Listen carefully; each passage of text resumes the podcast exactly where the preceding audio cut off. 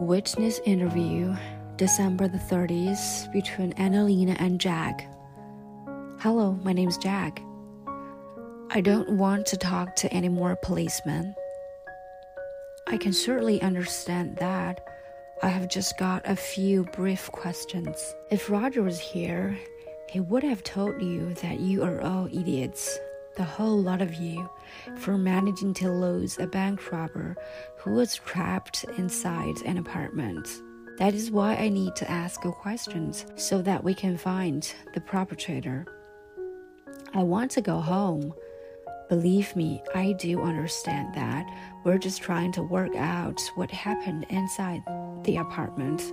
Can you tell me what happened when the perpetrator first came in with the pistol? That woman, Zara, she had her shoes on, and the other one, Ro, was going to eat one of the limes. You don't do things like that at an apartment viewings, and there were unwritten rules. Sorry. She was going to eat one of the limes, that viewing limes. You can't eat the viewing limes because the router has put it there as decoration, and they're not for eating. I was about to go and find the agent and tell her and get Ro thrown out because you just can't behave like that. But at that very moment, that lieutenant burst through the door waving a pistol. I see, and then what happened? You should talk to Roger. He's got a very good memory. Roger's your husband, and uh, you had gone to look at the apartment together. Yes, Roger said it would be a good investment. Is this table from IKEA? Yes, it is, isn't it? I recognize it. They do it in ivory as well, and that would have gone better with the walls. I have to confess that I am not responsible for the way our interview rooms are furnitured. Just because it's an interview room doesn't mean it can't look nice, does it? Seeing as you were already in IKEA, that ivory table is right next to this one in the self service area, but you still picked this one. Well, everyone makes their own choices. I will see if I can raise it with my boss. Well, that is up to you. When Rogers said the apartment was a good investment, did that mean that you wouldn't be settling there? You just buy it and sell it on later? Why are you asking that? I'm just trying to understand who was in the apartment and why, so that we can rule out the possibility that any of the hostages was in any way connected to the perpetrator. Connected. We think someone may have helped him. And you think that could have been me and Roger? No, no. We just need to ask a few routine questions, and that's all. So you think it was her, that Zara? I haven't said that. You said you think someone helped the bank robber. That Zara was dodgy. I could see it. The moment I set eyes on her, she was obviously too rich to want that apartment. And I heard that pregnant woman tell her wife that Zara looked like Cruella de Vil I think that's from a film. It sounds dodgy anyway. Or uh, do you think it was Estelle who helped the bank robber? She's almost 90. You know, are you going to start accusing 90 year olds of helping criminals now? Is that how modern policing works? I'm not accusing anyone. Roger and I never help anyone else at an apartment viewing. I can promise you that. And Roger says that's the moment we walk in, it's war, and we are surrounded by enemies. That's why he always wants me to tell everyone that the apartment needs a lot of work done to and to it and the cost of it that would be very expensive as well as the smell of damp things like that. Roger is a very good negotiator, and we have made some extremely good investments. So, you have done this before, bought and apartments only to flip it. There's no point in an investment if you don't sell Roger says. So we buy. Roger does the renovations. I sort out the decor. Then we sell and buy another apartment. That sounds like a unusual thing for two people who are retired to do. Roger and I like working on projects together. Are you okay? Yes. You look like you're crying. I've had a very trying day. Sorry, that was insensitive of me. I know Roger doesn't always come across as particularly sensitive, but he is. He likes us to have a project in common because he has worried we um, we would run out of things to talk about otherwise. He doesn't think I am interesting enough to be with all day unless we have got a project. I'm sure that's not true. What would you know about that?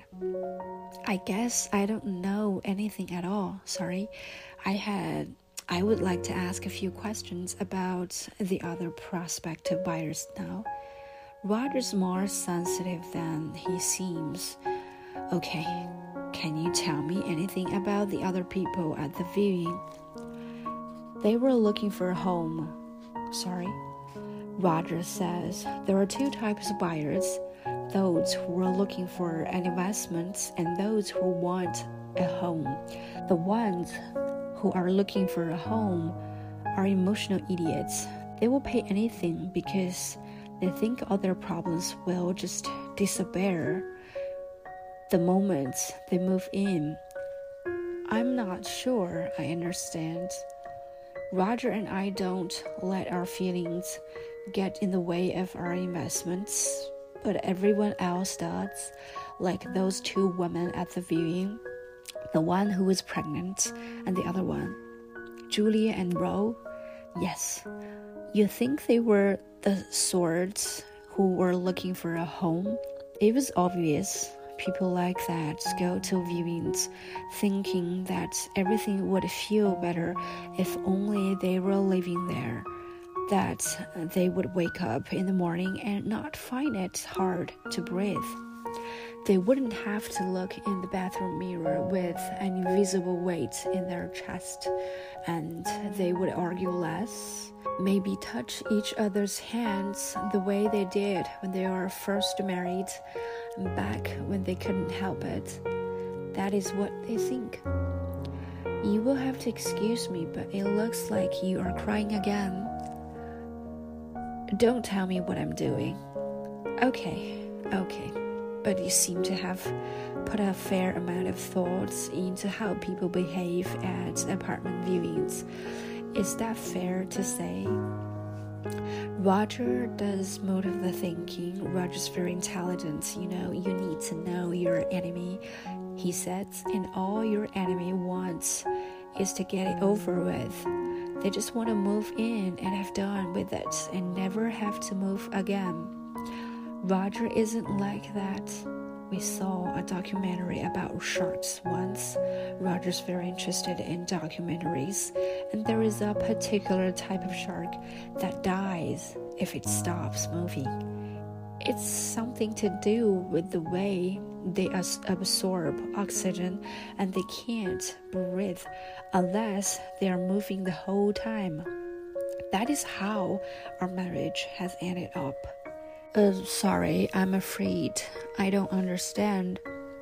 Do you know what the worst thing about being retired is?